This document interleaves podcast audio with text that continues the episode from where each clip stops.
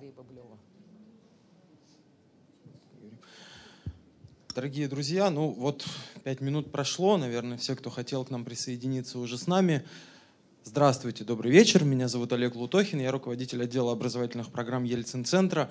Э, рад вас приветствовать сегодня здесь у нас. И рад вам представить главным образом главного героя сегодняшнего вечера. Сейчас, простите, сейчас будет серия феминитивов. А, психологиня, социологиня, а, специалистка по депрессиям. Мне кажется, это такая важная тема, поэтому делаю акцент. Зара Арутюнян. Должен сказать, что Зара у нас здесь с оказией.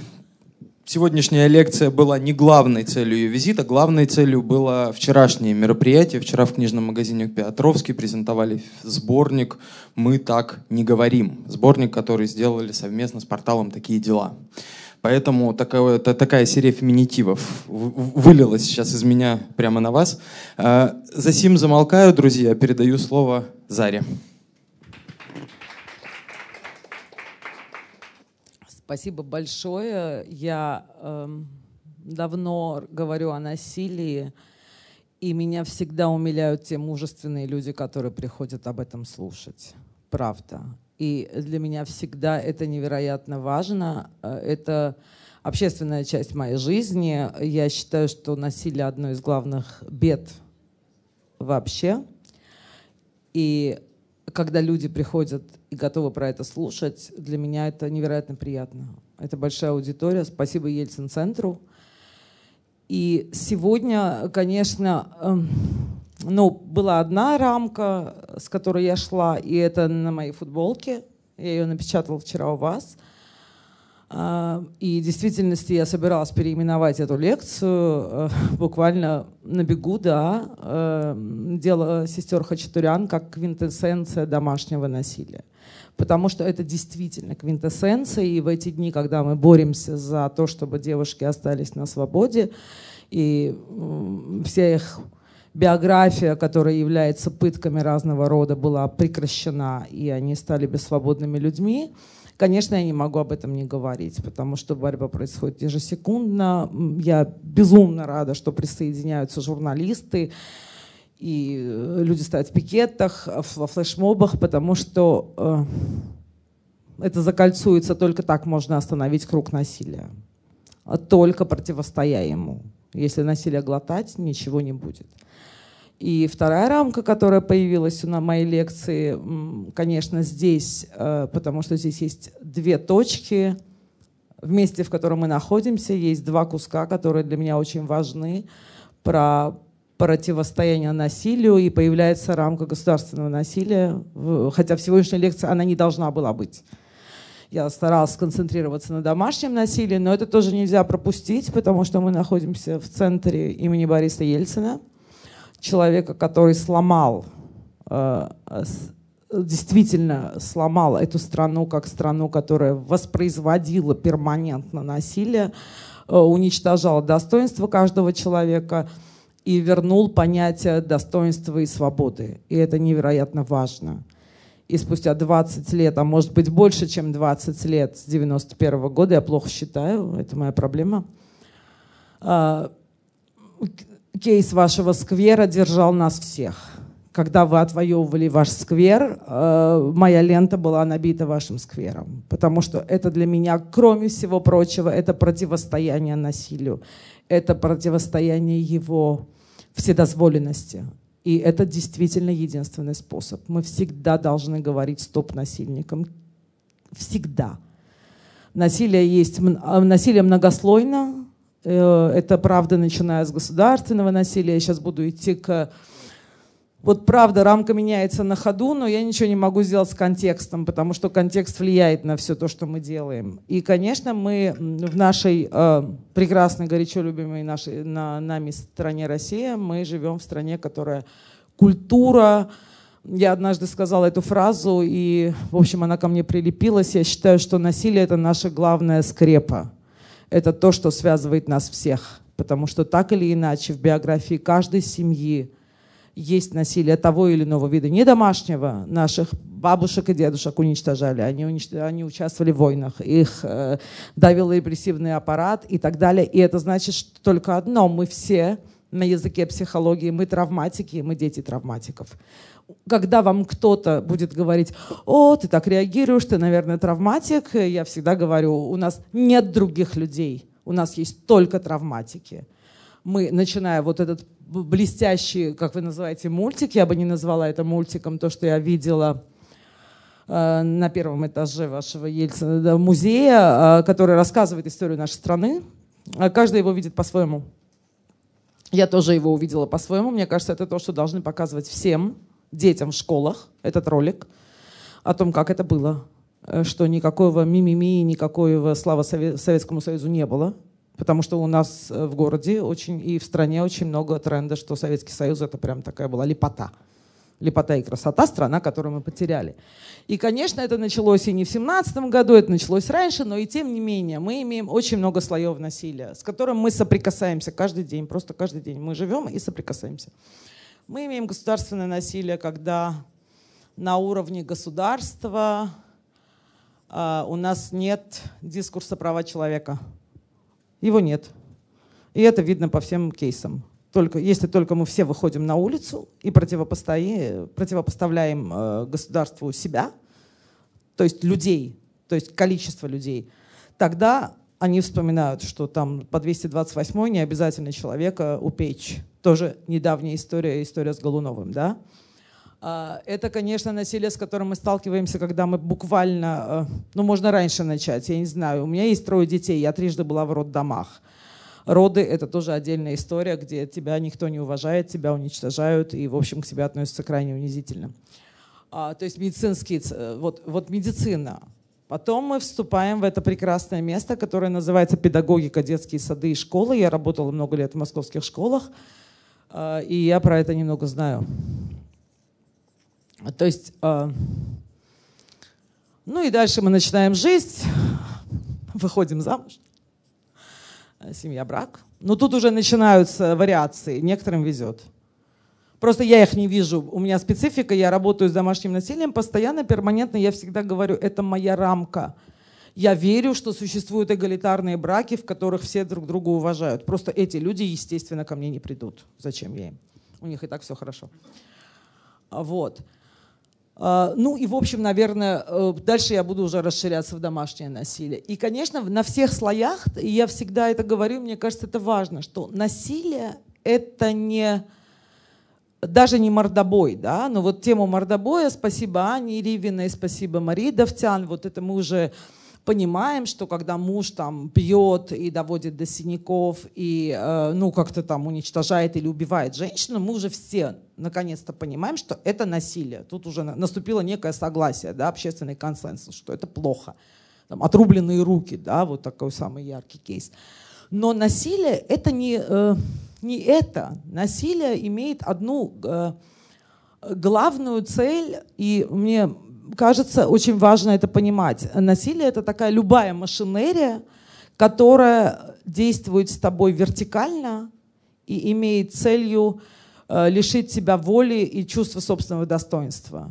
И это то, почему я говорю, что это слоенно. Потому что на государственном уровне, э, ну, в, в, культурной повестке, нигде, ни в чем, с чем мы соприкасаемся, кроме вашего прекрасного этого оранжереи, да, в которой есть это, но больше нигде мы не видим повестки чувства собственного достоинства, э, уважения. Вот. Э, противовесом насилию, на мой взгляд, является не сила и не насильственная акция, а вот такой opposite. Да? Насилие — это неуважение. Это не, это, это, вот его можно победить только уважением. То есть я неправильно, может быть, рисую, но если мы все завтра договоримся друг друга уважать, Э, насилие уйдет. Оно не может там развиваться. И, ой, он качается.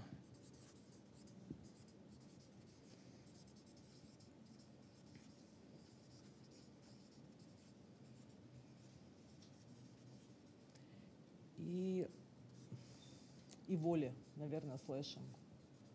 Так. И поэтому, когда мы говорим о себе, о э, сестрах Хачатурян и о прочих других людях, да, мы должны понимать, что мы говорим о людях, у которых нет ни воли, ни достоинства. Достоинство проявилось тогда, когда вы все вышли за свой сфер, сквер, и вы сказали, с нами так нельзя, вы остановили эту машину.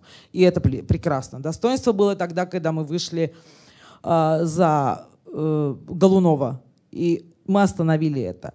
Э, достоинство в том, что сестры Хачатурян убили своего отца. Потому что только так они могли это остановить. У них не было ни одного другого шанса. Если кому не интересно, читайте. Вот в Фейсбуке очень много. Э, потому что когда тебя постоянно уничтожают, каждый день твоей жизни тебя уничтожают, ты загнан в угол, и у тебя там совсем другая логика. Э, я, есть статистика, что 80% женщин, которые находятся в российских тюрьмах и колониях, сидят именно потому, что они убили своего партнера. И это тот партнер, который до этого времени перманентно причинял им любые виды насилия. И это чудовищная статистика. То есть единственный способ противостоять насилию в общественном пространстве – это пикеты и выходы на улицу. Внутри семьи фактически это убить того, кто тебя насилует. У нас нет государственной машины, которая нам в этом помогает, у нас нет закона о домашнем насилии, у нас нет ничего, чтобы помогало женщинам с этим справляться. И это страшно. Это то, почему мы воюем за этот закон, это то, почему мы воюем за все, что можно воевать, потому что только когда насильнику можно противостоять силой. Если я одна живу с насильником, я, у меня мало шансов его победить. У меня нет шансов с ним договориться, потому что он меня не уважает вообще абсолютно. Ему интересна своя повестка. Ну, и это прямо такой вот э, очень широко, я прям широко, я просто не могла избавиться от того, что я в Ельцин-центре, и вот не, при, не притащить сюда вот кейсы государственного насилия, да, потому что это важно. У нас нет привычки к достоинству, у нас нет привычки к отстаиванию собственного мнения, и дальше наша судьба решается, как повезет. Не, не буду даже останавливаться на школьном насилии, потому что все, все учились в школах, все знают, как там педагоги говорят с детьми, да. Ну, нет там слова достоинства. Ну нет. Ну там пошел, сделал, да, и так далее. А, да, в школе вас еще встретит буллинг с большой долей вероятности, потому что, согласно моей статистике, персональной, личной, сколько я работала в школе, а, в любом классе а, около 70% детей всегда были, а, ну, в какой-то момент времени были жертвой буллинга. И если я это экстраполирую, я пойму, что в этом зале 70, вы, вам придется в это время вспомнить свое детство, свое школьное время, но за что-то до вас булили. Э, за, ну, такого не, не может быть иначе, да, что вот, ну, я просто в классах спрашивала, и люди поднимали руки. Месяц, неделю, полгода, год все были в этой роли человека, которого подвергают буллингу. А это очень большая травма.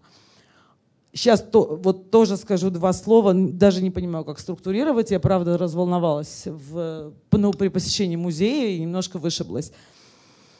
А почему э, насилие — это зло, и даже когда оно не физическое. Вот сейчас я перехожу на, собственно, на тему. Это домашнее или, правильнее говорить, партнерское насилие. Ну, потому что э, Иногда это может быть человек, с которым вы не живете вместе, просто ну, имеете связь, да, и в этом смысле слово domestic, оно именно загоняет это в квартиру. Это может быть и вне квартиры.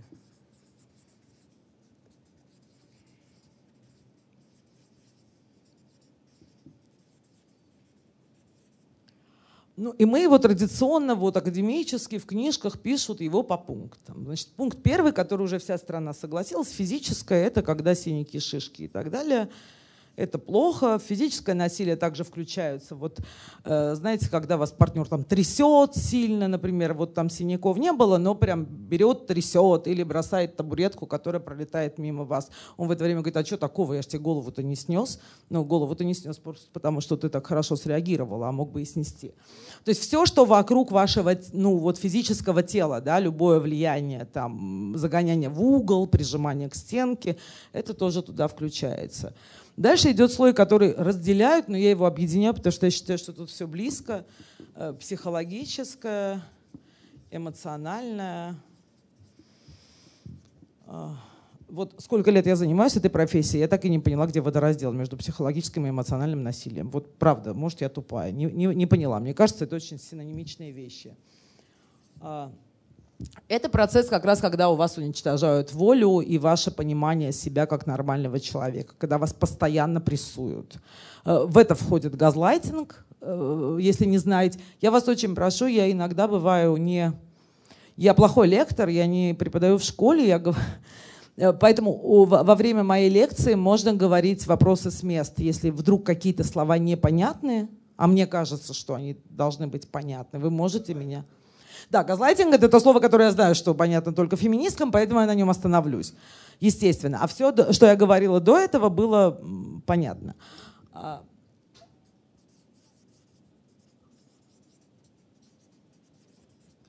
Газлайтинг — это такой специальный термин, я потом напишу список фильмов, которые надо смотреть. Он образован из фильма прекрасного, а, который так и называется «Газовый свет». Это старинный-старинный фильм, где нам показано, как совершенно как легко сделать нормального человека ненормальным.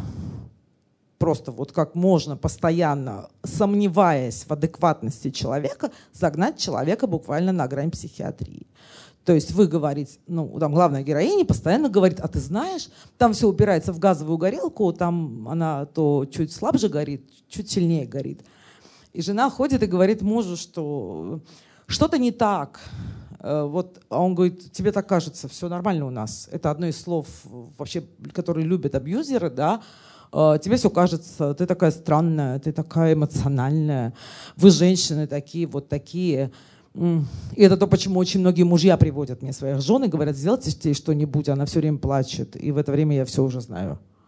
Просто она на все так болезненно реагирует, и вообще уже у нее депрессия, полечите ее. У нее действительно депрессия, но не потому что, а потому что вот так. Потому что она такая странная.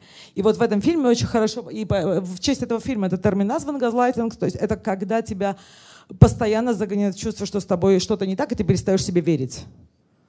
А, и, и теряешь вообще полное вообще чувство, что ты права, потому что тебе на каждом шагу говорят, да нет, тебе показалось, да все нормально же было, ну что ж ты все как это странная какая-то.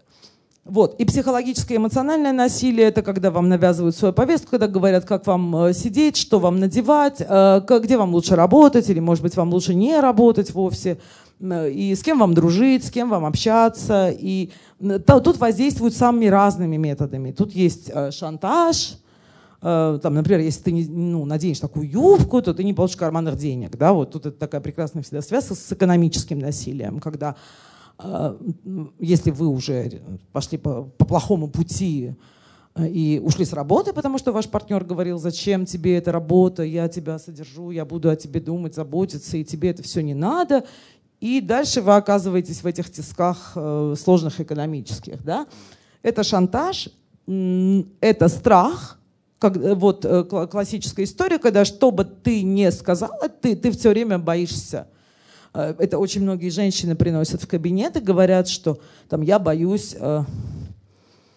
ну, я боюсь прийти там на пять минут позже с работы, я боюсь там сделать то-то и то-то я все время себя чувствую задавленной, и я все время говорю глупости, он меня все время за это одергивает. Я заранее приношу извинения за перед всеми мужчинами. Я это не так. Э, насилие существует и в гомосексуальных семьях. И источниками насилия не обязательно должны быть мужчины, но я опираюсь на свой опыт, и я не могу ничего сделать своим, со своим языком, я говорю, что агрессор это мужчина, потому что все случаи, которые я знаю, я... Это не значит, что все мужчины агрессоры и звери, это не так, но пока по факту большинство случаев домашнего насилия э, агрессором выступает мужчина. Поэтому мне жаль, что такие цифры, но мой язык так привык про это говорить. То есть это не всегда мужчина. Это всякие виды манипуляции, это всякие виды террора, это всякие виды э, уничтожения твоего вообще понимания, что ты вообще здесь делаешь. И это очень тяжело. Туда же включается там, манипулирование детьми, например, вы не можете никуда уйти от мужа, потому что он говорит, что если ты уйдешь, я заберу у тебя детей, там, я не буду платить тебе алименты. И это вот такой огромный, вот это вот какой-то бесконечный процесс, в котором в каждом выборе условная жертва, я не люблю это слово, но это так. И в какой-то момент уже, вот в тот самый момент, когда ко мне приходит ну, муж, который приводит ко мне эту девушку и говорит, почините ее, с ней что-то не так, Uh, у этой девочки уже она сомневается во всем, она боится всего, ей очень неуютно, она очень много плачет, действительно. А муж при этом все время говорит о том, что он о ней заботится. Uh, он, uh, это, это постоянный контроль, да, насилие это важно. Это, это там очень много контроля. Вот, это, это, это я подхожу к теме, как нам распознать, да. И очень много псевдозаботы. И вот эта фраза, которую вырвали прекрасные девушки из Питера из моего большого интервью, которая, по-моему, в анонсе у вас тоже была, про то, что ни один абьюзер не говорит тебе, дорогая, я сейчас тебя буду абьюзить. Это всегда упакована рамка всего этого, это любовь и забота. Я так тебя люблю, я не хочу, чтобы с тобой вечером случилось. Поэтому ты позвони мне 15 раз, и не надо опаздывать с работы, потому что те 5 минут, что ты опаздываешь, я дико волнуюсь, и мне тяжело. А, если ты ходишь там со своими подругами, ты понимаешь, вот ты там пошла на вечеринку с девчонками, а я тут скучал, ты же меня, если бы любила, ты бы не пошла на вечеринку с девчонками, ты бы сидела тут со мной, потому что я так не верю, что ты меня любишь. Вот как-то мне не верится, если бы ты меня любил, ты бы заботился о том, чтобы я не скучал вечером дома. И э, вот это такие фра фразы, опознаватели, да, такие слова-маркеры, как мы можем... ну, я очень резко выразилась тогда, но ну вот условно говоря, как мы можем вовремя сбежать, не доводя до отрубленных рук или не доводя до кейса девочек, когда... Ну, у девочек не было шанса убежать, потому что это даже не партнерство, они родились и выросли да, в этом доме. А, вот, вот такие фразы я буду много говорить и много цитировать женщин, которые ну, приходили в мой кабинет, да, и слова, которые они, они говорят, и слова, которые говорят их мужья, да. Я тебя люблю, поэтому не встречайся с другими мужчинами. Я тебя люблю, я о тебе забочусь, поэтому не надо работать тебе. Ты же устаешь на работе. Я не хочу, чтобы ты уставала на работе. Оставайся дома. Недавно были прекрасные исследования, которые, конечно, провели не в нашей стране, ну, я обожаю эти исследования, когда мне не надо открывать, я знаю, что там будет. Ну, просто знаю. А, о том, что это были не британские, над которыми все смеются, а американские исследователи, которые провели а, и исследование того, как у женщин меняется уровень кортизола в крови. Кортизол – это гормон стресса. Тоже многие могут не знать, говорю. Э, прям картина маслом, то, что я знала всегда. На работе уровень кортизола всегда нормальный. Уровень кортизола в, э, э, в крови у женщины, у которой есть семья и дети, на выходных вот такой. Вот такой. Он взлетает. Вот у тебя стрессовая работа. Вот ни одна стрессовая работа не дает женщинам столько кортизола, сколько перманентное обслуживание дома, семьи, детей, вот этой всей второй смены, третьей смены и четвертой смены, о которой сейчас говорят феминистки – первые три смены. Знаете, чем женская жизнь отличается от... Ну, сейчас немножко такая феми... маленькая феминистическая повестка, которая, конечно, актуальна в этом вопросе. Я потом вернусь к... А, ну, когда женщинам дали право на работу, мы все радовались и думали, что нам будет хорошо, да? А вместо этого получилось так, что мы еще на работе работали, и еще дома мы должны были. Никто с нас этот функционал не снимал. Э, и это вот счастье советских женщин, которому там одними из первых подарили права, да, женские. А у нас легла эта вторая смена. Потом на нас легла эта прекрасная третья смена, которая, э, боюсь соврать, но, по-моему, это вся это психологическое состояние семьи, да. А, нет, конечно, соврала. Третья смена, извините, это секс, который является супружеской обязанностью. То есть ты работала, Потом ты пришла домой, и ты выполнила все домашние обязанности, потому что ты же, ты же мать, ты женщина, ты должна варить борщ. Потом, когда ты ложишься спать, приходит такой муж и говорит, что это уже вот как это, секс по, по обязательствам, а это твои супружеские обязанности, и ты должна исполнить еще и это. А, а третья смена. И вот последние лет 10-15 добавилась ну, опция, от которой мне просто дурно, но она добавилась. Четвертая смена — это смена Э, когда женщина должна тратить огромное количество своих ресурсов на поддержание красоты. Нормативной, красивой красоты. На это уходит очень много денег, очень много времени. Маски, походы к косметологам, педикюры, маникюры. Если вы посчитаете, сколько у вас это забирает времени, сил и денег, вы зарыдаете, дорогие девушки, я вам говорю точно. Но при этом это тоже то, что нам общество навязало. Ты должна еще все время красиво выглядеть. Потому что если ты выглядишь некрасиво, то ну, в общем, я хочу, чтобы моя жена выглядела красиво. И это тоже как бы такая потребность. Э, ну, не потребность, а предъявление. Все стараются это все исполнять. Вот. И здесь сейчас я, я, я и вот этот огромный прессинг, под которым живут женщины, э, все женщины, даже которые живут не в атмосфере насилия, это то, почему нам, в общем-то, тяжелее, да? Вот этот уровень кортизола на выходных у всех женщин, у которых есть семьи, гораздо выше, чем у женщин, у которых семей нет – и у тех же самых женщин во время работы. Это вот так, если когда парни вам будут говорить, уходи с работы, чтобы ты не волновалась, прямо сразу говорите, я на работе отдыхаю. И многие женщины в душе это знают, кстати. Многие женщины, которых я знаю, говорят, господи, наконец-то понедельник, пойду на работу, отдохну. Вот в воскресенье вечером, заканчивая эту смену уикенда домашнюю, очень многие женщины говорят, ну, слава богу, завтра на работу, хоть выдохну. Это такая традиционная фраза счастливых женщин, которые населяют нашу страну. А потому что у нас не разделены домашние обязанности пока, вот этого партнерства, пока эгалитарных браков нет, э, так и так и будет. Так и будем мы вот в эти четыре смены кружиться и мечтать в офисе, там, потупить в фейсбучик.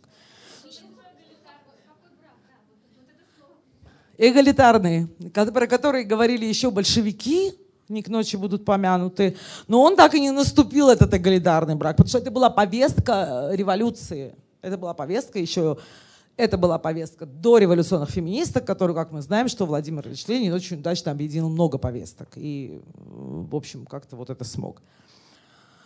Вот. Дальше у нас идет уровень, который называется, ну, наверное, это сексуальное. Это вот тот самый... А, ну, секс по обязательствам, да. Ну, потому что ты должна. Потому что это твой э, долг потому что мы партнеры. Это когда ваше, ваше «нет» никто не слышит. Я вот сейчас прям вот редуцирую и скажу, да, что э, это может относиться к позам, это может относиться к ситуациям, это может относиться к расширению, например, контекста, когда мужчина хочет, чтобы э, был групповой, а женщина не хочет. У нас же все здесь взрослые, я могу говорить о сексе не как ханжа. Да. Э, когда э, мужчина настаивает на анальном сексе, а женщина этого не хочет, а он проламывает ее волю, это тоже проламывание.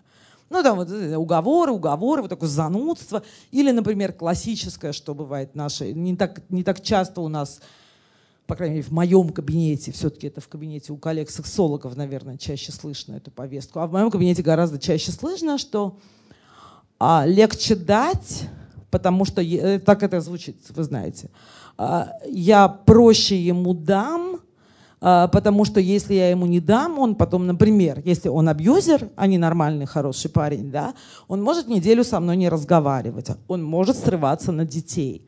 Это вот манипуляция детьми. Да? То есть ему не надо это делать, она знает, да? она прогнозирует его поведение, что если я ему не дам, он мне не даст денег, он будет скандалить, он напьется. И как бы каждый может сказать, знаете, такие вот сейчас сделаем сестер Хачатурян, все в белом пальто стоят.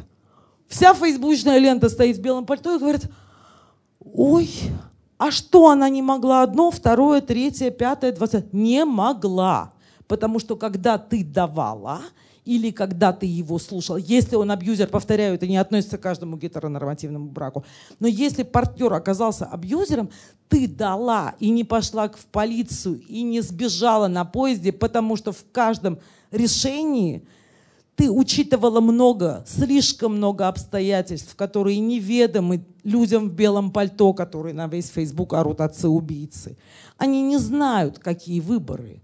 Потому что если ты решишь, простая вещь, что значит, не смог, он же ее не изнасиловал? Да, чаще всего муж физически не изнасилует. Он тебя к батарее не прикует. Но ты сделаешь это, и ты будешь имитировать оргазм. Потому что тогда не напьется, не поколотит, денег даст, э, детей, э, детей не побьет. Вот простой выбор э, женщины, которая живет с абьюзером. И вот мой ответ всем, кто живет, э, кто стоит в белом пальто и говорит, а где было их достоинство? Не было у них достоинства, достоинство у них отжали в каждой маленькой итерации. Во множестве маленьких итераций. И их лишили выбора. Женщин, которые живут в насилии, детей, которые живут в насилии. Дети, там, если говорить о детях, дети насильников – это самые изящные вруны. Они так научаются врать. Это все, чему научает насильственная родительская вот эта вертикальная такая очень жесткая иерархическая вещь, когда строгие родители, то, чем обожают школьные учителя, Ой, у этого хоть нормальная семья, строгие родители пойдут там, вот вдарят ему. Эти дети прекрасно научаются врать. Ну, то есть они будут делать все то же самое, что делали другие дети, но они это будут очень хорошо скрывать, потому что это их способ выжить. Это их единственный способ выжить, не получить, не, не получить, не огрести и так далее. И это важно знать. Мне кажется, это важно знать многим.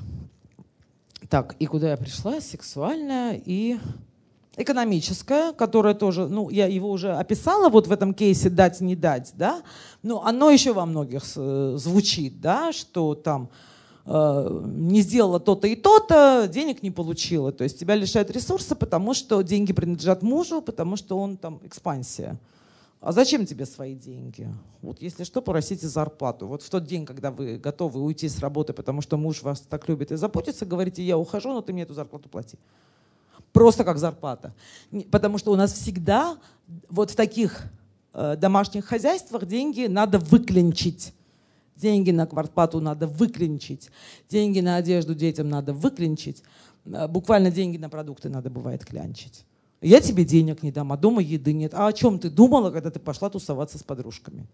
Вот такая прямо вот связка. Опять говорю, я ничего не говорю из области научной фантастики, я говорю о том, с чем я встречаюсь каждый божий день в своем кабинете, в кабинете, где у меня частная практика, в школьном кабинете, когда мне приходят дети.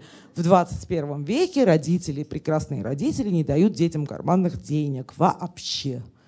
И говорят, зачем? А затем, чтобы когда дети после школы пойдут в Макдональдс, ваш ребенок мог пойти с ними. Потому что дети, у которых лишены карманных денег в наши дни, у них тоже выжрано достоинство – потому что они чувствуют себя стигматизированными, и им стыдно про это говорить. Но они все время не идут со всеми никуда, потому что у них нет карманных денег. Они не могут участвовать в жизни класса и коллектива. Это очень смешная история, но я считаю, что это важно. В наше время держать детей на кнопочных телефонах – это ужасно, потому что вся жизнь современных детей в чатиках ватсаповых. И ваш ребенок выпадает из этого – он выпадает. В это время класс договаривался об одном, ВКонтакте группа была об одном. А ребенок, вот если вы думающие родители, поймите, что эта история не про то, что он полезет в интернет. Это еще и история про то, что вы отъедаете его достоинство. Если у него нет 50 рублей на булочку в школе, это для меня, вот в моей больной голове человека, который много лет работает в московских школах, я правда даю детям деньги. Я даю им деньги. Я говорю, иди возьми 100 рублей, пожалуйста, возьми их, у меня жалко. Я хочу, чтобы ты пошел в этот Макдональдс вместе со всеми. Я так хочу. Я хочу, чтобы ты был интегрирован в класс. А родители почему-то... Мне кажется, это важно. Да, это такая вот совсем маленькая опция, но если вот задуматься, для меня это страшная вещь, что ребенок выпадает из этого социума, из коммуникации, из социализации. Это не классическое домашнее партнерское насилие, это кейсы родительского насилия. Но в школе у меня такая большая аудитория, я и это скажу, потому что это моя боль. Дети не должны быть исключенными только потому, что их родители сказали, что кнопочный телефон будешь ходить с кнопочным телефоном, потому что ты меня не слушался. Кому вы делаете плохо? Ну вот это не к вам вопрос, я надеюсь. Но кому ты сделал плохо от того, что твой ребенок не может взаимодействовать с классом? В общем, это и психологическое насилие, и стигматизация. Вот, и экономическое насилие вот ровно там, да, если ты себя будешь плохо вести, я тебе не куплю телефон. Телефон в наши дни — это необходимость, это как зубная щетка, поэтому не жалейте. Вот, и это, мне кажется, мне кажется, я что-то забыла. Я припишу еще. Ну, правда, потому что меня потрясло посещение вашего музея. Я даже не, не знаю, хорошо или плохо, что я в него пошла, потому что я выпала из э, того, о чем хотела говорить ну, немножко выпало. Вот. И это все, это, это вот вся красота, в которой живут очень многие люди по разным данным э, в этой красоте. Одним из видов домашнего насилия подвергается, ну, одному из видов или из сочетанию видов подвергается э, около там 80% женщин, живущих в Российской Федерации. Но я могу вам сказать, что насилие, э, есть такое красивое научное слово, латентная проблема. И понимаете, что такое? Она спрятанная. То есть любые подсчеты, которые есть относительно насилия, э, мы видим даже не верхушку айсберга, а мы вообще не знаем, что мы видим. По первому образованию я социолог, поэтому я очень трепетно отношусь к цифрам. И когда я вижу исследования о том, что то-то и то-то, я понимаю, что да, когда ко мне приходит женщина, у которой депрессия, и которую этот прекрасный муж привел починить, она не имеет ни малейшего понятия о том, что она находится в ситуации насилия. Если только ей не бьют морду по расписанию. Вот тут уже донесли, знаем. А во всех остальных случаях она уверена, что она живет в нормальном браке. Только почему-то она, правда, все время плачет. Это ей тоже неведомо. Поэтому, задавая эти вопросы, интервьюерки, если это нормальный интервьюер, они должны настолько ввести женщину в эту тематику, в эту лексику, в эту повестку. И вот когда мы все это сделаем, вот тогда мы поговорим, и я поверю тем цифрам, которые существуют про насилие, потому что у нас нет данных. Когда мы опираемся на данные МВД, говоря о не партнерском, но сексуальном насилии, да, о количестве изнасилований, мы говорим ни о чем потому что из тех э, коллеги, которые занимаются именно сексуальным насилием, э, именно вот это не харасмент, но рэп, да, вот прямо жесткое, потому что у нас нет статьи про харасмент, ты вообще никогда про это, ну, ну нет. А, и, и чтобы, как говорят, э, вот Петербургский кризисный центр, там прекрасная женщина Ходорева, она говорит, ты понимаешь, я даже не, я не могу сделать ни малейшего вывода о том, сколько, э, потому что кто-то в Петербурге ко мне пришел, потому что была где-то маленькая реклама кризисного центра. И это женщины разных возрастов, и это вот просто страх. Она говорит, ну ты же понимаешь, что ко мне пришла одна из, дай бог, десяти тысяч и сказала. И вот в ситуации, когда рядом становится сотрудник НКО и идет в полицию и говорит, примите дело, я повторяю, я говорю об изнасиловании, прям жестком. И даже в этой ситуации наши полицейские не берут заявление. И даже в этой ситуации они могут отправить, отозвать, э, уничтожить. Поэтому вот есть пласты, про которые мы не знаем ничего, мы можем только догадываться. Вот э, с э, кейсом вот э, сестер, которые сейчас неделю я живу этим кейсом в личке, в ленте, мне 10 человек написало в личку абсолютно гламурных, прекрасных женщин, которых я всегда знала как, как сказать, ну уж совсем не травматики. Нормальные, с карьеры, состоявшиеся, эмансипированные мне написала столько, с которыми я лично знакома. Зара, ты понимаешь, что в моей жизни было это все? Я знаю этих людей внимательно, а? Вот такое все. Отчим мы насиловали, отцы насиловали, э, партнеры насиловали, сексуально насиловали, использовали и так далее. Я не знала о том, что в таком, у такого количества женщин это было. Но я знаю только одно, что это они написали мне в личку, зная, зная меня лично многие годы, и только теперь, когда я занялась этим делом. Да? А что говорить о...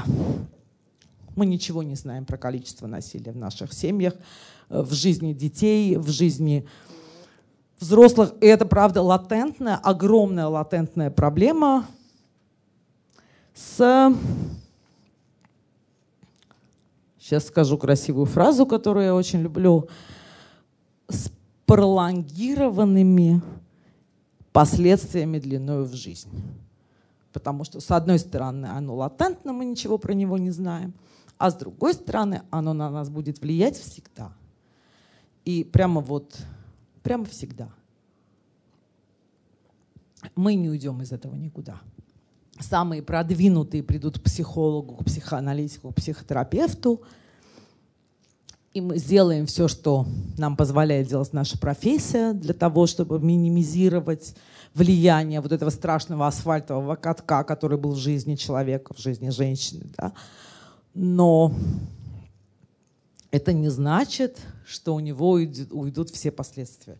Это значит, что когда однажды по вас прошел асфальтовый каток, вас можно немножко починить, можно немножко построить, но ваша душа сломлена, извините, за высокопарность, и э, всегда будут такие вещи, как есть такой диагноз, который, наверное, надо объяснить, ПТСР. Слышали такое слово? Нет. Нет. Объясняю. ПТСР — это посттравматическое стрессовое расстройство, которое происходит по разным данным около 30% людей, э, которые столкнулись с... Ну, это было базово Этим занялись США после Вьетнамской войны, когда возвращались ребята с войны целые, физически целые парни, те, которые не пострадали. И пошла через какое-то время большая волна суицидов этих парней, которые, казалось бы, вернулись целые. И тогда, собственно, этот диагноз был введен в употребление, и была собрана симптоматика. И люди, которые были внутри травмирующей ситуации, ситуации близкой к жизни и смерти, это бывает и у тех, кто были внутри землетрясения, стихийного любого бедствия, э, войны рядом с войной. И также точно это бывает у людей, которые родились и выросли в атмосфере насилия. Ну, дети были там. И, и даже есть, и, ну, зависит от уязвимости человека, у многих бывает ПТСР, даже те, которые были свидетелями, не были участниками, а просто стояли в стране и видели. Если вы впечатлительны, уязвимы, то вам тоже может такое прилететь. Это очень неприятное заболевание, которое характеризуется бессонницами, флешбеками, депрессиями, неврозами, э, суицидальными мыслями и суицидальными попытками. Если... То есть вот это ПТСР, если ты сталкиваешься с насилием, да, вот оно оно будет в той или иной мере. Может быть, это не будет как клинический диагноз, то есть не будет там все. Да, вот все признаки, по которым мы диагностируем ПТСР. Но это всегда будет с тобой. Потому...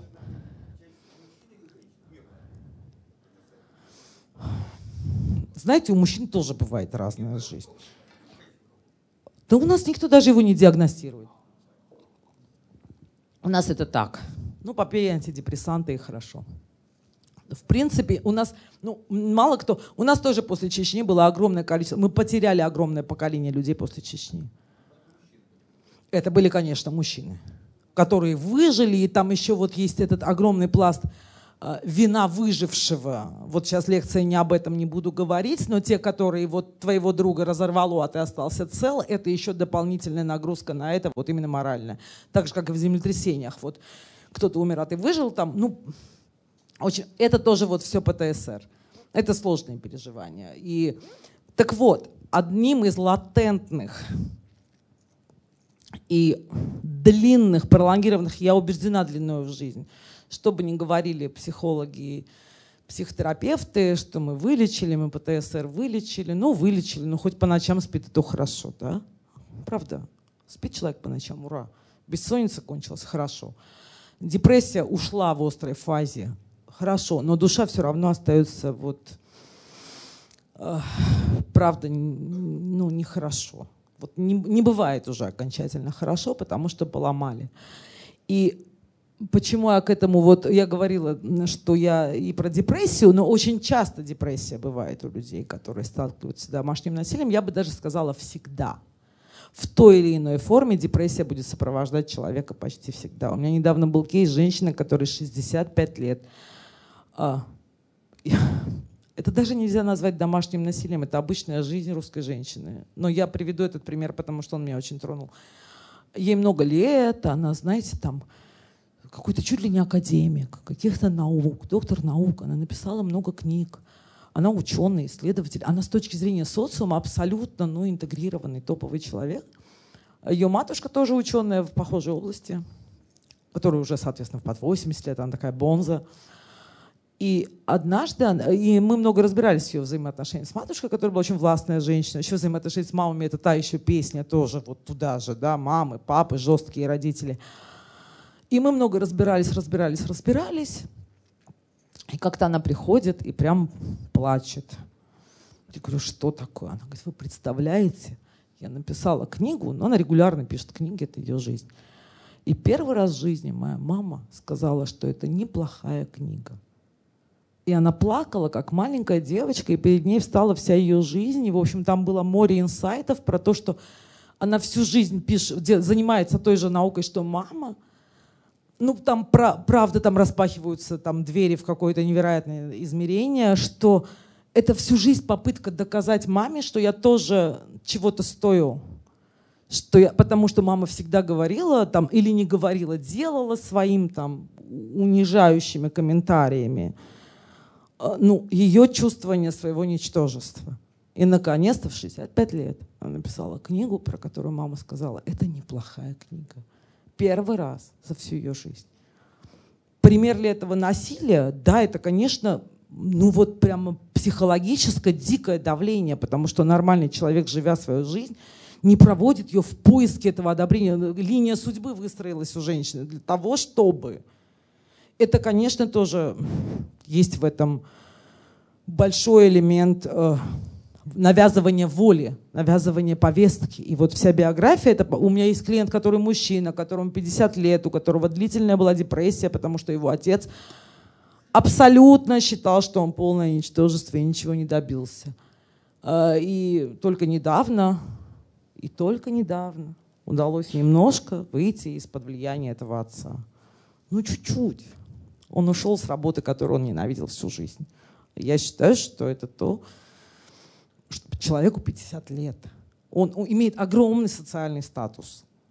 И мне иногда жаль, что я не могу называть свои, имена своих клиентов, чтобы вы понимали, ну, что это люди, на которых мы ориентируемся, на которых мы смотрим, которым, которые нам кажется, у них все хорошо. И про это есть, вот я буду писать список фильмов, но почему-то я про мальчиков всегда забываю, извините. Я прям напишу здесь себе как пометку. А, есть такой фильм «Ван Гоги», если кто не видел. Прямо вот так сделаю. Это как раз очень... Э, это русский фильм. Он вообще посвящен термин... Ну, он по биографии реально существующего блестящего человека Саши Галицкого. Это вообще на лекциях про смерть больше цитирую, про то, как надо с умирающими работать. Но там жуткая история взаимоотношений отца и сына давление состоявшегося успешного отца и сын, который всю свою жизнь прожил вот так, ну, в попытке доказать, что он существует. Это давление. Но это давление это тоже насилие. А, вообще фильм посмотрите, хорошее кино, доброе, очень человеческое, про то, как надо со стариками. Вот, и поэтому, как вот это высокопарные мои слова про то, что насилие домашнее, партнерское, любое другое отвратительно, потому что имеет пролонгированные последствия на психику, тяжелые последствия на психику, и поэтому ему надо противостоять. Мы должны делать все, что в наших силах, чтобы уменьшить количество этого насилия в нашей жизни. Мы делать это можно по-разному, у каждого свои способы, но мне кажется, что мы должны культивировать слово уважение, потому что как только мы уважаем друг друга, и внимательны к другому человеку. Мы понимаем, что он имеет право на делать свои выборы.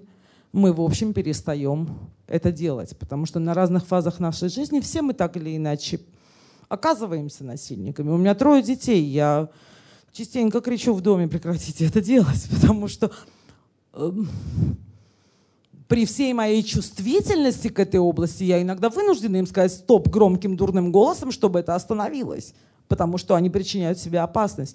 Я себя очень плохо после этого чувствую. То есть это надо понимать, что насильники это не какие-то, знаете, монстры, у которых рога, копыта, и они какие-то там где-то на каких-то планетах происходят. Это, это мы все, это вокруг нас, этого много. Но мы можем выбирать настолько, насколько это возможно, иное поведение. Вот противостоять этому можно только вот проповедуя достоинство, уважение и какие-то вот такие вещи, которых у нас очень мало в повестке, но я предлагаю про это думать. Потому что когда мы уважаем другого человека, наша жизнь становится лучше. Мне кажется, вот это можно когда-нибудь, этот вирус придет к нам, да, что мы не будем все гордиться этой нашей экстремистской любовью, что, знаете, э, персонаже идиота есть такой герой Рогожин или Рогожин, вот этот прекрасный э, мужчина, который, в общем-то, в целом, когда мы говорим про русскую душу, мы так умеем любить, и вот это вот гей, национальный бренд, у меня всегда перед глазами встает этот образ Рогожина. этого вот совершенно вот такое экстремистское, тут люблю, тут убью, тут трамвай куплю, вот тут вот это вот все. Э, это какая-то дичь полная. Но когда мы говорим, что мы зато русские умеем так любить, вот только уважать мы почему-то не умеем. Вот лучше мы научимся уважать. Я понимаю, что мы базово не умеем. И я понимаю, что это смешно, что я этническая армянка и говорю, мы русские, но я русская, потому что я во многом русская. Да, и для меня этот, ну, не знаю, имею ли я право это говорить, но я, в общем, человек русской культуры, а не армянской. Да? И вот когда мы каждый раз в таком пафосе говорим про эти искусственные фальшивые американские улыбки, а мы-то настоящие, мы-то вот... Вот Рогожин перед моими глазами встает вот в исполнении Володи Машкова в те времена, когда он еще был прекрасным актером. И вот это вот такое вот эгегей такой жуткий. Ну ладно, ты бы хоть там вот бухал бы меньше, уважал бы людей вокруг себя. В принципе, с точки зрения общественного блага, это более хорошая концепция жизни, да, уважать людей вокруг себя, чем вот эти вот качели устраивать. Еще один кусок, про который я хочу сказать, который важен, который я очень остро чувствую, это, это не только насилие, это вообще просто про психологическое здоровье или нездоровье, и про все то, что мы говорим, когда мы надеваем вдруг на себя белое пальто, потому что со всеми бывает белое пальто. Это не имеет прямого отношения к теме, но мне кажется, это важно сказать. Вот психическое здоровье и психическая устойчивость, психический или психологический иммунитет у каждого человека разный. Точно так же, как и у физическое здоровье. Рождается один ребенок, который ходит в детский садик, э, там на районный, в пролетарском районе, в детский сад, и никто за ним особо не ухаживает, и он там не имеет насморка, да, в день 15 раз, там, а, а рождается ребенок, который ходит в какой-то вычурный частный садик со всеми, ну, вот этой всей красотой, и каждые три дня насморк. И мы очень хорошо ну, привыкли понимать, да, что иммунитет у всех разный. Кто-то сядет в вагон метро, где все сидят с туберкулезом и выйдет здоровым, это я. На меня может чихать огромное множество людей, чихать, кашлять. Там. Мне ничего не будет, я физически очень устойчивая. Хороший иммунитет, просто повезло. А кто-то в маске ходит, потому что в соседнем вагоне чихнули, и он там лег с осложнением, бронхитом, пневмонией и всем на свете. Вот к этому мы уже привыкли. Вот то же самое психическое и психологическое здоровье. Мы им не владеем, оно наша врожденная часть. Мы родились, каждый из нас родился с разной степенью устойчивости психики. И когда родители или подруги, друзья, или какие-то близкие люди вот говорят эту отчаянную фразу про то, что ну что ты соберись, тряпка, вот тоже прям плохое слово, не люблю его, прям ненавижу, когда говорят, вот соберись, я в твои годы там, вот этот Гайдар в 14 лет с этим полком, который у всех советских детей вообще навязывая советский ребенок, вот это, вот я в твои годы, да, да, да, а ты вот, вот так вот, это тоже насилие, и в этом, это очень болезненная вещь, потому что не каждый может, как ты. И не надо сравниваться, потому что вот у меня есть такой образ, он, ну, он, наверное, дикий, но это мое отношение к этому всему.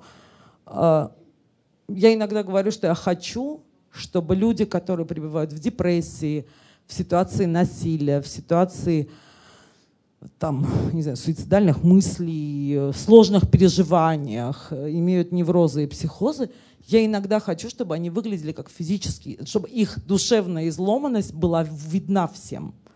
Я всегда привожу пример, что если человек лежит в больнице под капельницей со сломанными ногами и руками, никому в голову не придет подойти и сказать, а что ты на работу не пошел? Соберись, тряпка.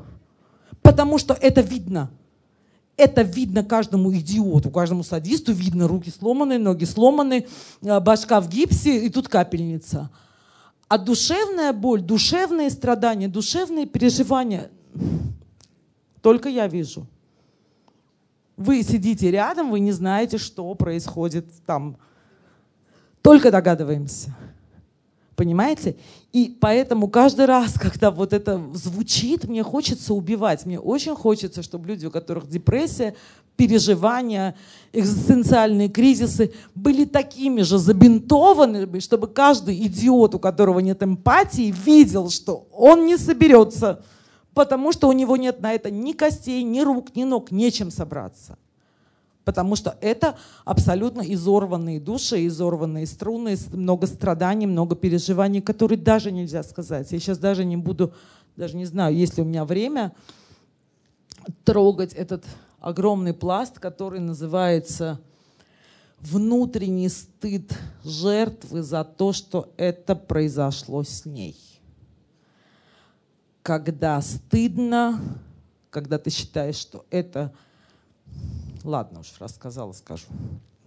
Потому что всем неловко признаваться, что какая-то мерзкая вещь происходит с ней. Мы все скрываем плохие вещи, которые происходят с нами.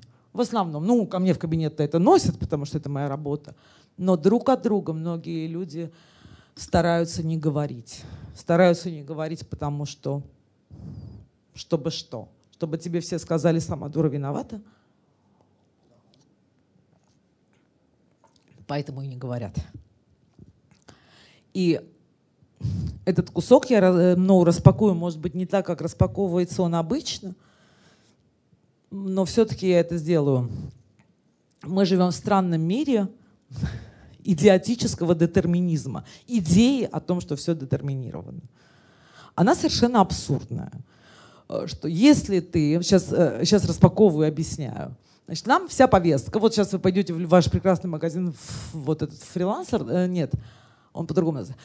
Вы зайдете в любой книжный магазин, и вы увидите тысячу книжек, на которых написано, как за пять шагов стать миллионером, как дыр-дыр, быр-быр выйти замуж, как воспитать лидера, как родить того. И вот это вот все, это рамка нашей жизни. Эта рамка называется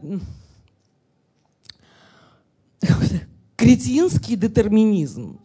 У меня нет другого способа сказать это. Читая эту книгу, даже люди, имеющие три высших образования, а у меня, не у меня мало других клиентов, у меня остальные в школе, да, эти бедные дети, а в основном ко мне ходят высокообразованные люди, потому что есть такое поверье, какой психолог, такой клиент, да. Все читают. И даже те, кто не читают, все равно находятся в этой парадигме. И это так. И каждый человек – да, еще в эту парадигму очень хорошо лежит фраза Михаила Михайловича Живанецкого о том, что надо в консерватории что-то подправить. Все знают эту фразу, да? Если с тобой что-то не так, значит, вот что-то не так делал. Он не знал, он эту фразу вообще про другую говорил, но она легла на эту всю парадигму. И люди читают эти книжки, у них такая фрустрация, вы не представляете. Вот ко мне приходят люди, знаете, на какой фазе? Когда они уже все книжки прочитали, все упражнения сделали, всю эту консерваторию они и так, и так, и это уже перехреначили, потому что кому охота платить психологу деньги? Ну, никому не охота, поверьте, платить психологу деньги, потому что это непонятное что. Я куплю книжку, как удачно вы, как не выйти замуж за абьюзера. Я купила книжку, я почитала книжку, и это стопроцентная гарантия того, что со мной не случится абьюзер. Вот молодца, 500 рублей, а прием у нормального психолога 5000, это еще надо делать 100 раз. Хорошая сделка. Я куплю книжку. Эти книжки очень хорошо продаются, но они навязывают вот такую тупую повестку, значит, что если я все правильно и хорошо делаю, если я, значит, такая молодец, я прочитала книжку, там было написано пять советов. А я сделала все правильно и села на берегу, и где? Где он мой миллионер? Там, где моя великая карьера? И почему я не Билл Гейтс до сих пор? Да? Потому что, ну, и приходят взрослые люди и говорят мне, вот, объясните, вот вы же психолог, как так? Я все делаю правильно, а это, это, это еще фаза определенная. А возы ныне там, а муж также бухает, а дети также не учатся, и как так? Э, вот все это время, когда люди читают эти книги и перекраивают свою жизнь. Там есть такое прекрасное поверье фэншуй, есть такое прекрасное поверье «надо хорошо захотеть», есть поверье «пишите письма мирозданию, и вам прилетит все ваши ништяки». Да? Вот эта вся рамка, это правда огромная рамка. Я сейчас боюсь, что я не перечислю все куски, да, из которой состоит эта рамка. Но по сути это значит, правильно делай, будешь счастливым, богатым, здоровым и красивым. К сожалению, мир устроен так, что мы не будем все богатыми, счастливыми, здоровыми и красивыми. Что в жизни каждого из нас будут куски приятные, будут куски неприятные. И дай бог, если мы э, владеем своей жизнью процентов на 10. Вот, вот это мое глубокое убеждение, что внутри нашей жизни место, которое мы можем контролировать, крошечное. А эти книжки нам навязывают повестку, что мы боги. Вот ты придумала, правильно, главное, инструкцию выполни, и сразу в рай. Все тебе будет. И это, вот эта детерминированность и то, что мы можем контролировать нашу жизнь, это такая странная вещь, что люди, правда, в это начинают верить. Там, феншуй. Вот очень много эзотерических практик на этом процветает. И все, что я здесь говорила, в том числе, я, конечно, тоже в некоторым образом пытаюсь быть той книжкой, потому что каждый из нас, когда что-то начинает видеть, он хочет это сказать другим. И то, что я езжу, я всегда хожу и читаю эти лекции, конечно, я делаю немножко про это. Когда я говорю, смотрите внимательно на своего партнера, смотрите внимательно, когда вот сейчас подхожу к этой теме, когда вы еще пока с ним встречаетесь, смотрите, как он обращается с другими людьми. Потому что люди-абьюзеры, они всегда абьюзеры. Не радуйтесь тому, что его все боятся, а вас он любит. Бегите. Вот если его все боятся, а вас он любит, уходите. Потому что пройдет этот букет на конфетный период, и вам все прилетит. И спасибо за честность, что показал в начале. Правда. Вот эти маркеры людей-абьюзеров, это то, почему я здесь стою и почему я хожу, да, как я действительно немножко повторяю эти книжки про фэн-шуй, да, я пытаюсь, ну, я пытаюсь вас уберечь, да, вот сказать, вот тут красный флаг, тут красный флаг, да, вы видите, что человек э, живодер и э, там, если вы видите, что мальчик дергает ваши косички, пожалуйста, вся аудитория, мамы, бабушки, папы и так далее, прекратите говорить девочкам, что значит она нравится этому парню. Это значит одно, этот парень абьюзер. Если его единственный способ выразить любовь к девушке это дергание ее за косички, это плохой парень, даже если ты ему нравишься, не дружи с ним. Нет, нет, нет, нет. Вот такой вот месседж мам девочек, да.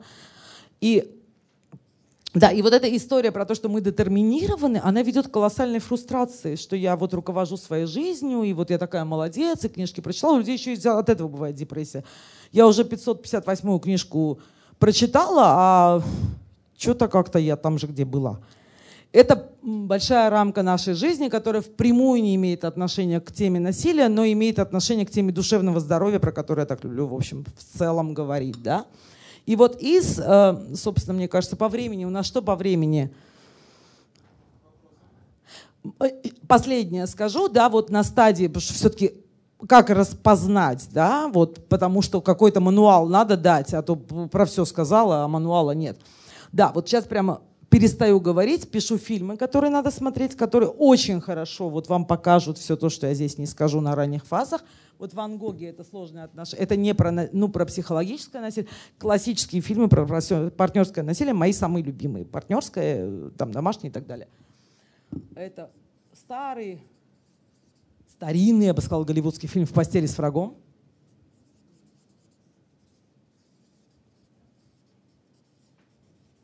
Там еще играет совершенно юная Джулия Робертс. Кто не видел, посмотрите. Это новый прекрасный сериал, который называется «Большая маленькая ложь». Сейчас выходит второй сезон, и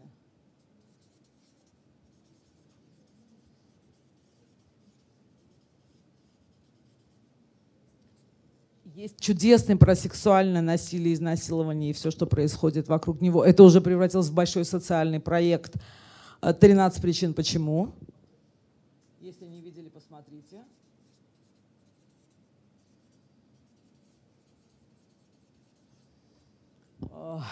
И есть, вот это то, что я очень люблю, это прям такой хрестоматийный фильм, где видно, что такое насилие, вы можете увидеть, да, как его, ну, пощупать и каким последствиям оно ведет, потому что в 13 причин, почему там самый плохой финал, но вполне, ну, понятный. А есть еще один блестящий фильм, который я недавно начала проповедовать, как противовес, да, вот если мы говорим об эгалитарных отношениях, которых у нас нет и не выросли, но есть такой фильм, который называется ода русскому мужчине и русскому представлению о браке.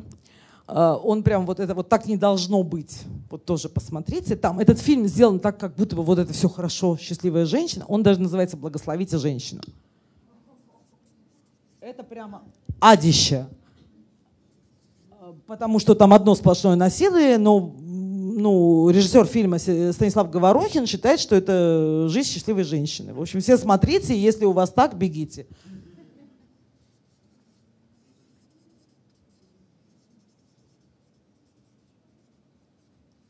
Это такие мануалы, да.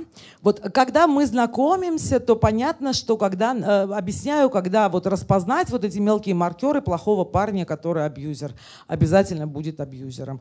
Мучает животных, все его боятся, орет, гневный, агрессивный, невыдержанный, много кортизола.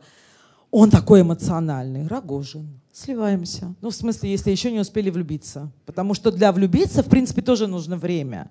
Но покуда у нас раздувают этот образ прекрасного мужчины, вот этого эгегейного Рогожина, то, что называется альфа-самец, да, ну вот так и будут все девочки жить с этими альфа-самцами, потому что у них дикое э, желание навязывать всем свою повестку, потому что в этом есть смысл этого гендерного стереотипа. Кто такой альфа-самец? Который всех проломит и которого все боятся. И это человек, с которым не надо жить. Потому что тогда с вами случится все то, о чем я здесь рассказываю, что в этих фильмах, я еще и книги не говорю. Не надо альфа-самец. В школе, когда девочки приходят, говорят, Зара, вы все время нас так пугаете, а что делать? Я говорю, внимательно ищите мальчика, который играет на скрипке, тогда ваши шансы велики, что тихий, интеллигентный, забитый мальчик, которому нет никакого уважения, вот этого общественного, в принципе, есть шансы, что с ним можно построить эгалитарные отношения он будет себя вести по-человечески. То есть всячески, вот прям вот если совсем, то вот это вот от альфа-самцов убегать, это не сексуально, это сексуально вначале. Он будет ходить с этими метровыми розами, э, таскать тебя в дорогие рестораны. И это тоже одна из характеристик абьюзеров, да, как они красиво ухаживают, они начинают тебя преследовать. И он так тебя любит, так тебя любит. Никто так не будет любить тебя, как я. Я прям говорю эти фразы, на самом деле я их просто не успеваю писать, я стараюсь. Никто так тебя не будет. Посмотри, какие розы я тебе припер. Да? Вот, все. И девочки э, выходят замуж, а дальше начинается все это вот кино. Э, и вот в общем, если прям уж совсем широко для того, чтобы оставить вам время на вопросы, а я очень хочу вам оставить время на вопросы, а я еще не смотрела свой блокнот, где у меня было то, что я вам обязательно должна сказать, потому что я не успела посмотреть свой блокнот. Э, вот чтобы совсем дать простой мануал, да, прям такой элементарный мануал, выбирайте людей, в которых уважение больше, чем дикой страсти. Просто выбирайте хорошо воспитанных людей, выбирайте интеллигентных людей, выбирайте людей, у которых есть эти человеческие прошивки, чувство собственного достоинства и чувство достоинства другого. Это важно. Тогда есть шансы на нормальные отношения. Если вас, вот то, что в мое, я давно живу на земле 70-го года, то, что в моем детстве называлось э, самый роскошный кавалер, в западном праве называется сталкинг, преследование. Это когда вот ты убегаешь, а он тебя догоняет. Э, ты, значит, идешь с подружками в кафешку, а он уже с твоими подружками договорился, чтобы вот он тебя там встретит большим ростовым букетом роз. Я думаю, что сейчас это отходит, но это э, реально сталкинг, и это психологическое насилие. В моем детстве, однако, это называлось «посмотрите, какой у него кавалер». Вот она уходит от него, а он не отступает. Он так ее любит. Вот когда не отступает, тоже бегите. Вот, э, поверьте, что в вашей жизни будет еще много хороших разных людей. Если он вас тащит за косички, носит вам ростовые розы и преследует вас со своей любовью, и вот этот любимый лозунг «Я не смогу без тебя жить», кроме Ромео, все выжили. Все и то там было недоразумение в их истории, поэтому они оба померли. Кроме всего пафоса, там было техническое недоразумение в этой истории. Это важно помнить. За все годы моей практики, какая бы там зверская, страстная любовь не закончилась, никто не удавился, никто не умер, все выжили. Поэтому главное, что вы должны сделать с собой со своей жизнью, извините, Кого? Сколько чего у меня? Десять. Я раньше другим занимался. Да, немало. Ну, я просто раньше другим занималась. А, Все, что может сделать человек в своей жизни, возвращаясь к этому кретинскому детерминизму, который у нас процветает во всех психических попсовых книжках, это сохранить свое достоинство и свою жизнь. Это вот наше то самое по природе. Мы должны стараться в любой ситуации сохранить свое достоинство и по возможности сохранить свою физическую неприкосновенность. Это очень важно. Если каждый из нас будет про это помнить, в принципе, как вот, знаете, как, не знаю, вот в школе я про это всегда говорю. Никогда не давайте, чтобы на вас наступали. Педагоги наступают, бейтесь. Зовите родителей, зовите меня. Никто не должен унижать другого. Это наша единственная прививка от насилия. Кроме там, моей лекции, того, что вы посмотрите свои фильмы и так далее. Прививка от насилия – это культивирование уважения, культивация достоинства. Э, и понимание, что это то немногое, что мы можем в своей жизни контролировать. Когда мне было 20 лет, мне нагадали мужа миллионера. Мне 50. Иногда я думаю, надо же, неужели в 70? Совершенно серьезная гадалка. Э, абсолютно серьезная, к ней ходили все мои подруги. Я иногда вспоминаю этот эпизод, думаю, блин, слушай, еще, наверное, придет. Э, поэтому э, мы не знаем ничего про большую часть своей жизни. Мы не знаем, какие повороты, мы не знаем, что будет с нами, со страной, с детьми. Когда мы заболеем, каждый день, когда, каждый раз, когда мы заходим к врачу, мы не знаем. Мы заходим с каким-то чихом, а нам ставят пневмосклероз. И это плохо. Мы очень мало контролируем свою жизнь. Но все, что мы обязаны контролировать, это свои выборы, свое достоинство и по возможности свою жизнь. И тогда насильники отступают. И тогда они уходят. А если вы не можете их победить, то я всегда говорю, бегите. Годы в психотерапии вас не спасут. Лучше уходить. Разводитесь, зовите друзей, родственников, знакомых. В любом случае, уходите.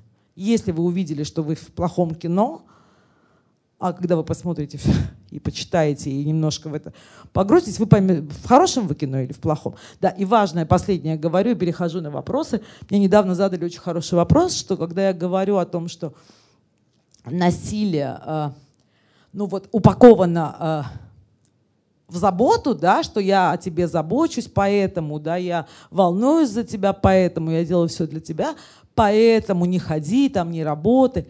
Вот прямо очень, мне кажется, хороший мануал. Когда о вас заботятся, вам от этого хорошо. Когда о вас на самом деле заботятся, если у вас заботливый партнер, вы чувствуете себя счастливым человеком. Когда у вас а, абьюзер, который вот в эти красивые одежды нарядился и все время кричит, я же все для нее, это они мне говорят, вы понимаете, я... а ты все время ночью плачешь и думаешь о том дне, когда, ну я вам могу сказать, что все женщины, с которыми я работаю, все говорят о том, что мы мечтали, чтобы он умер. Потому что это единственный нормальный исход, в котором я могу не, не, не бодаться, не биться, но это будет для меня освобождение, да. И то, что, собственно, сделали девочки. Когда тебя преследуют такие мысли, будьте здоровы. Это значит, что вы в плохом кино. Это плохое кино. Просто уходите. Там, добывайте ресурсы, обращайтесь за помощью, идите в кризисные центры, там, он будет орать, я люблю тебя, я умру, пусть умрет. Спасите себя, это первичнее. Спасти себя – это все, что мы можем сделать. И мне кажется, мы можем переходить к вопросам.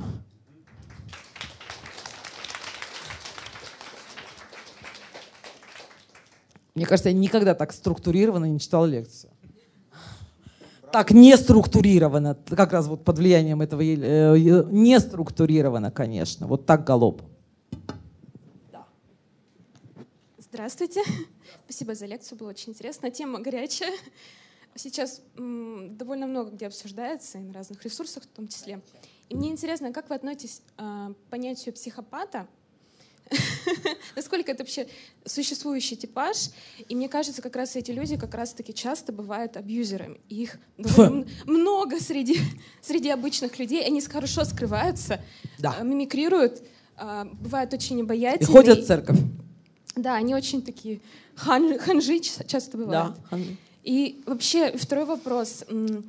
Что делать, если ты замечаешь, что среди твоих знакомых, там, не знаю, родственников есть такие отношения?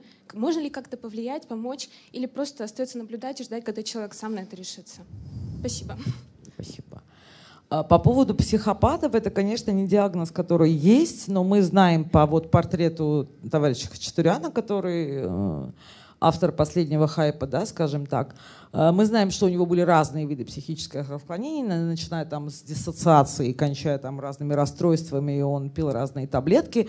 Э, конечно, это редкий кейс, но он как-то, знаете, как Чикатило. То есть такого я никогда не видела, чтобы столько всего сошлось в одном кейсе. Да, конечно, они существуют. Да, конечно, есть люди, которые там, доктор-лектор, про который мы помним кино, да, это дичайшее совершенно молчание иглят. Конечно, в гомеопатическом количестве существуют такие люди в нашем мире плохие, злые, там, э, садисты, жестокие. Э, у нас нет принудительной психиатрии, никто его не будет закрывать. И, в общем, это неплохо, потому что, в общем, в основном у нас принудительная психиатрия преследовала диссидентов, а не Чикатило. Поэтому это сложный вопрос. Они существуют. Они хорошо мимикрируют. Что можно было увидеть на Хачатуряне, что он, э, вот прямо отвечая на ваш как распознать можно было его, который в церкви вечно со свечкой стоял и жертвовал деньги. Он, был, он занимался криминальными делами, это было понятно, да, условно говоря. Его все боялись, его боялись соседи и так далее, и так далее. То есть есть признаки. Вот то, что многие боятся, дико властные люди, они, конечно, всегда немножко психопатичны. И это способ ну, отойти. Второй вопрос, что делать, если ты знаешь, что вокруг тебя и в твоей там ближнем кругу или твоя подруга живет с абьюзером и так далее. Тут сложно. Тут можно намекать, заходить с какими-то там как это, ссылочками, э, намеками. Потому что в лоб говорить не надо, потому что на очень долго есть эта фаза, которая первая фаза, когда ты живешь в абьюзе, это полная слепота. Ты про это вообще не знаешь, не понимаешь. Это очень смешно на моих знакомых смотреть, когда они говорят, Сар, ты, ты своим абьюзом уже надоело. Все у меня в жизни хорошо, у меня муж нормальный, он меня кормит, поет, вот вы феминистки помешанные, да. Вот это все от того, что у тебя мужика нормального не было. Это правда, всегда говорят так. А, мне где просто не повезло с мужиками, вот ты и борешься за права женщин. Я говорю, ну да, да, я понимаю. А если я вижу при этом абьюз, а я его, у меня давно такая э, это, оптика, и я, знаете, я в этом месте терпеливо жду. Проходит три года, четыре года, пять лет. Мы не общаемся, потому что она не уважает меня, потому что я глупая женщина, которая занимаюсь в России. Давно нет проблем с, с правами женщин. Это сумасшедшая девиация у нее, да. Вот охота ей в этом копаться. Проходит несколько лет, и мне звонят по-разному, упаковывая этот звонок, начиная с того, что ты знаешь, он меня побил, я сейчас голая на улице 11 часов ночи, ты можешь ли меня отсюда забрать, да, и кончая тем, что я хочу развестись, и я подумала, что только тебе я могу про это сказать. Когда э, это, это такой странный эффект, то есть они действительно, находясь на фазе вот слепоты, считая, что они, им повезло, они выигрышный билет вытянули, у них есть муж, муж, и это клево, они будут очень так странно. Но это важно, я это поняла, когда первый был кейс в моей жизни, когда женщина перестала со мной общаться, просто потому что она меня ненавидела за эту повестку. Она исчезла на несколько лет, и я думаю, ну что теперь делать? И когда она позвонила, сказала, я стою там-то, там-то, он меня побил, у меня там ничего нет, денег нет, я убежала из дома, заберешь ли ты меня? Я поняла, что я, для этого я это все говорю. Потому что в той ситуации и некого было это сказать. Потому что весь мир жил в иллюзии, что у нее прекрасная семья, брак и жизнь. И она никому не могла пойти сказать маме, сестре, его сестре, потому что столько лет она топила за эту иллюзию. И как пойти и сказать, что а на самом деле все плохо было. А вот я была тем человеком, кому это было можно сказать, я забрала, и мы поехали в милицию и, там, и так далее. То есть э, тут важно обозначить позицию, что я вижу, я понимаю, вы не вытащите насильственные ситуации насилия. Но важно, чтобы она знала, что есть кто-то, кто про это понимает. И тогда вот наступит там, год, два, три, пять. Много людей вспоминают мой телефон только в этой ситуации.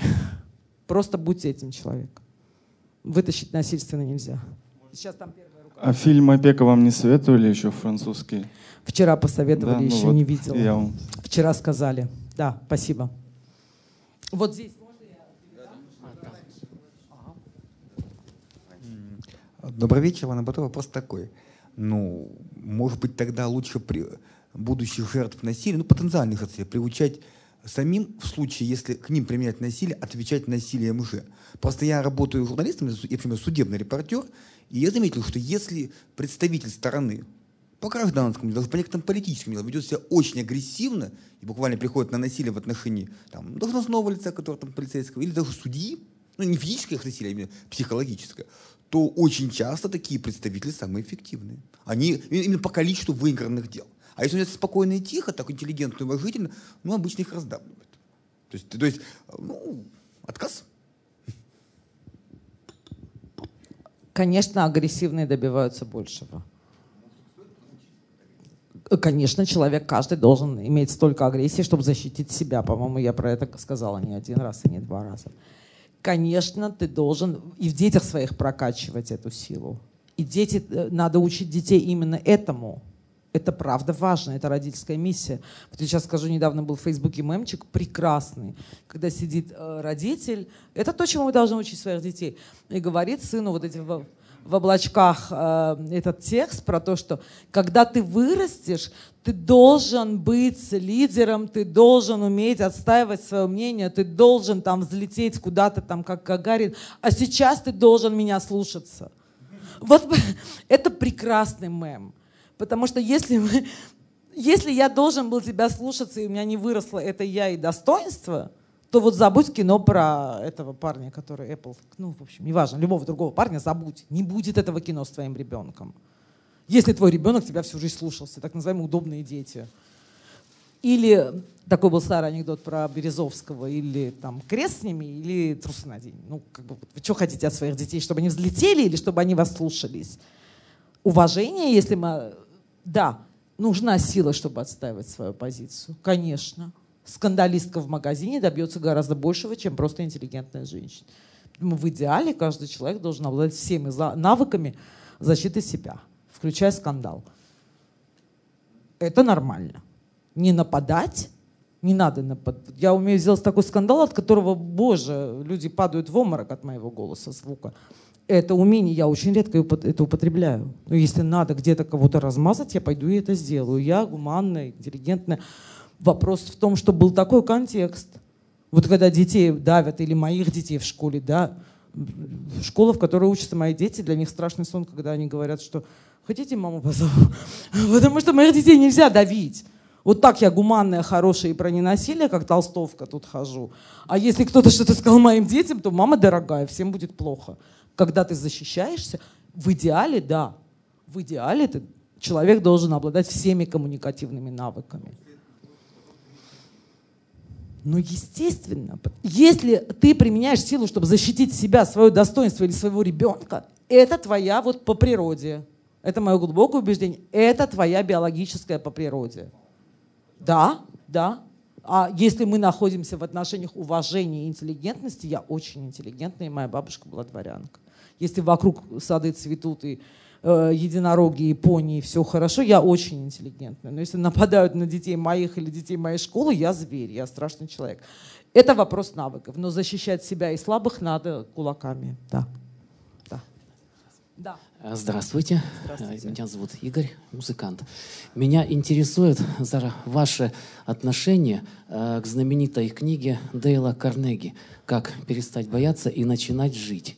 Э, либо ее следует ну, как бы отнести в ту же самую кучу, где там за три шага, как и так далее. Или все же есть в ней какой-то психологический конструктив, э, конструктив, конструктивизм, конструктив, так скажем точно. Вот мне это очень интересно, что вы скажете. Спасибо. Спасибо, что вспомнили. На самом деле там, конечно, в любой из этих книг есть смысл. Просто ни одна из них не может быть руководством к действию.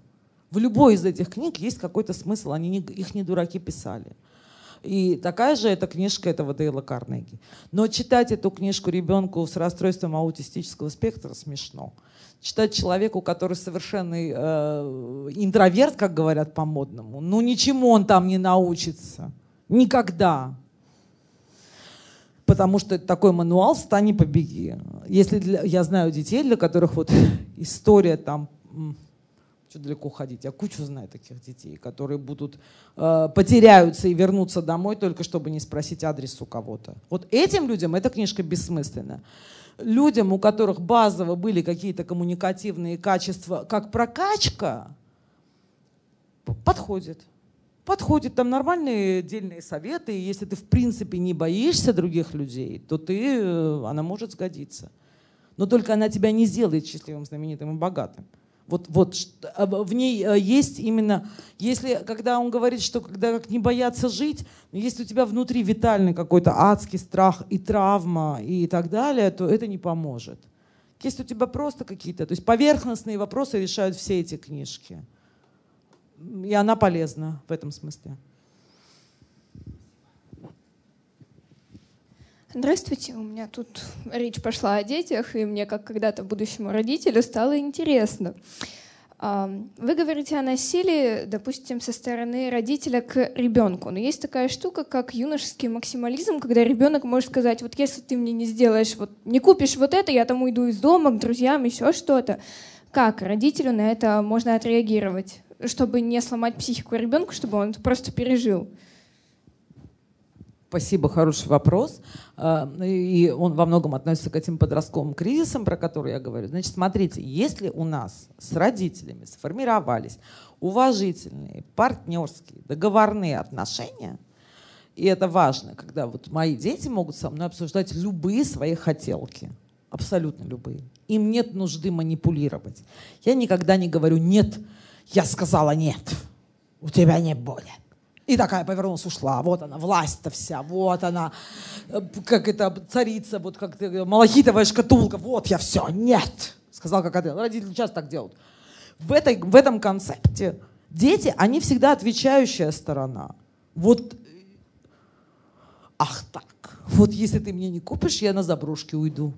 И мы переходим плавно с языка нормальной коммуникации на язык шантажа и взаимного хлопания дверей. Мое мнение, что если родитель говорит там, знаешь что, вот эту хрень я тебе сейчас не куплю, потому что, во-первых, хрень дорогая, во-вторых, я считаю, что она бессмысленная. И вот вы тут говорите, нет, мам, ты знаешь, я считаю, что эта хрень смысленная, она мне очень нужна. И такая вот мудрая мама, которая работает там на, я не знаю, в бюджетном предприятии, она говорит, слушай, ну давай мы придумаем, ты будешь подрабатывать, и я тебе немного подкину. Это нормальный гуманитарный аспект. То есть я уважаю право ребенка хотеть какую-то вещь, которую даже я считаю бессмысленной. Но если ребенок очень хочет, и он готов в это вложиться, мы же сейчас про подростков говорим, они уже могут подрабатывать, они могут принимать осмысленные решения. И это очень хорошее место. Я за, там, моя дочь, которая там 13 лет я ее отправила на какие-то подработки, потому что она хотела какую-то хрень, я даже не помню. Я сказала, ты пойди заработай себе вот эти кусочки, потому что ну, это глупость, я не буду за это платить. Вот когда ты заработаешь 80%, остальные 20% я вложу просто как э, уважение к тому, что ты этого настолько сильно хотела, что ты пошла, там я даже помогла, сказала там какие-то люди. Это хорошая коммуникация. И, да, конечно. То есть, что я уважаю твое желание, я его не разделяю, потому что это, я не знаю, блин, мне рассказали, что кроссовки 60 тысяч стоят. Я никогда не разделю такую ценность. Ну, это выше моих сил, да. Не разделяю, но если тебе очень важно, я не буду тебе мешать. Помогу, чем могу. И в этом контексте, в такой коммуникации, да, это родители и дети, но она горизонтальная, в ней есть уважение. В ней есть уважение, желание, да, это мода такая, понимаете, кроссовки 60 тысяч. Что делать в таком мире? Пойди заработай себе. Мама не может. Мама не, даже если заработать, не отдаст 60 тысяч за кроссовки. Да? Но в этом есть уважение и нормальный контакт. То, что вы говорите, что да, юношам приходится хлопать дверями и говорить, и, да, и не только хлопать, но и уходить, и на заброшке уходить, и у друзей жить, и как только не жить.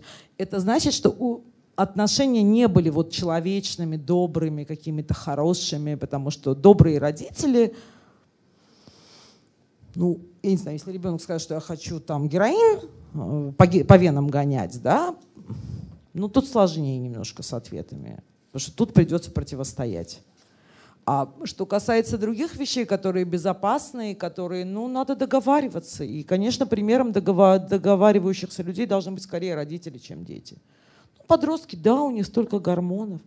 Но обычно они возвращаются, они похлопают дверями, да, Главное не давить, главное, чтобы вот я сейчас отвечаю больше родителям, чем вам, потому что не вы акторы в этой истории, потому что кон- контекст ваших отношений делают больше родители, ну родители авторы. Вот главное не терять контакт с детьми. То есть он должен всегда знать, что вот, ну, в общем, ты его не бросишь из дома, не выгонишь, и все будет хорошо. Вот. А вот, как-то, и чем больше доброты в отношениях, чем мягче отношения детей и родителей, да и вообще всех людей друг с другом, э, тем меньше боли, тем меньше травматизации, тем меньше вот этих скандалов, хлопаний дверьми. Потому что вот это я не вот этот крик про то, что я уйду на заброшки, если ты мне не сделаешь что-то и то, это всегда ответ на то, что я сказала, нет, ты не пойдешь на вечеринку. Вот такая гордая мать. Я думаю, господи, ну зачем же ребенок не на вечеринку? Мама, матушка, ну вот приходит ко мне. Я говорю, матушка, приходи, ну вот зачем вы ребенка не пустили на вечеринку? Ну вот что, какую вы в этом, что за радость вы испытали, когда ваш ребенок там сидел и смотрел ВКонтакте, как они там все тусуются, а он тут бедный сидит. Ну, ужасная вещь. Лучше договориться. Судя по мимике вашей мамы, она договороспособна. Все, что я вижу.